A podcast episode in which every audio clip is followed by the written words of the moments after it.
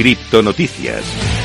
Empezamos, como siempre, a repasar toda la actualidad del mundo cripto y vamos a empezar por un índice muy importante. Mide el sentimiento del mercado, es el índice Fear and Greed de Bitcoin, que parece que empieza a recuperarse y ha alcanzado un máximo de los últimos dos meses. Después de uno de los, de uno de los peores trimestres de su historia, los precios de las criptomonedas podrían regresar o al menos dejar de caer, que ya es bastante, si la actitud de los traders es una indicación. Esto se mide según el índice Bitcoin Fear and Greed, que llegó a 20 el 8 de julio y que es la posición más alta que ha alcanzado en los últimos dos meses según alternative.me. De hecho, este es el más alto que el indicador ha alcanzado desde el 7 de mayo, según el análisis multifactorial del sentimiento del mercado cripto. Según una nota publicada por Car Research el 5 de julio, el indicador se está acercando al nivel de miedo después de pasar una cantidad muy prolongada de tiempo en el nivel de miedo extremo. ¿eh? muy importante esta noticia porque parece que empiezan a relajarse un poquito las tensiones o por lo menos el miedo dentro del mercado cripto, aunque como te comentaba, todavía hay muchas noticias negativas. Vamos a intentar buscar el lado positivo. Vamos a hablar de una noticia muy importante aquí en España y es que el Banco de España ha aprobado el registro de Binance como proveedor de servicios para activos virtuales. Exchange Binance es la plataforma de criptomonedas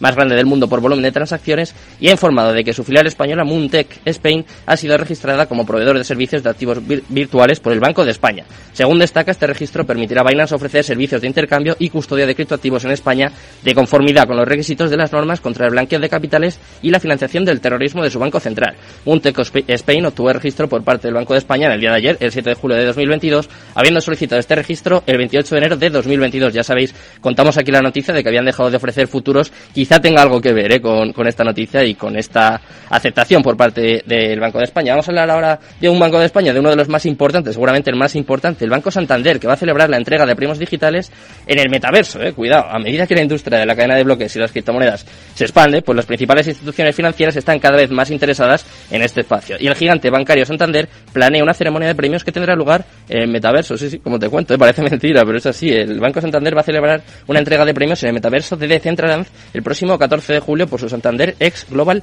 Challenge Blockchain, dijo el banco en un anuncio en su sitio web en el día de ayer. En concreto, esta ceremonia es la conclusión del concurso realizado en colaboración con la Fundación Ausentia, que contó con un total de unas 400 candidaturas. La fecha límite para las solicitudes fue el 9 de junio de 2022, después de lo cual el jurado de expertos internacionales redujo la lista a tan solo 20 finalistas. El pasado 7 de julio, estos finalistas presentaron sus soluciones a FinTech Station, el equipo de innovación abierta de Santander. Vamos con la última noticia del día. En este caso, tenemos que hablar también, tenemos que dar alguna noticia negativa, tenemos que seguir hablando de lo que está ocurriendo con Celsius, que se enfrenta a una demanda después de haber perdido, ojo, 390 millones de dólares en operaciones de alto riesgo.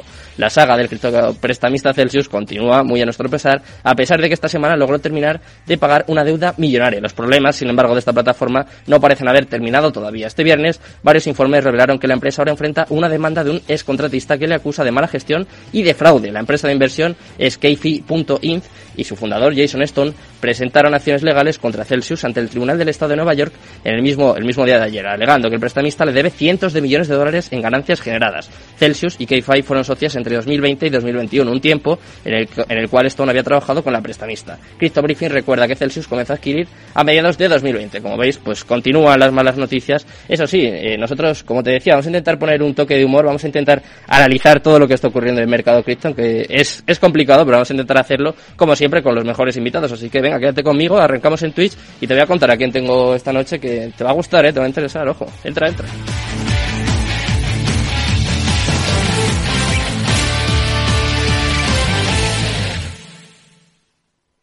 Calidad y seguridad en una sola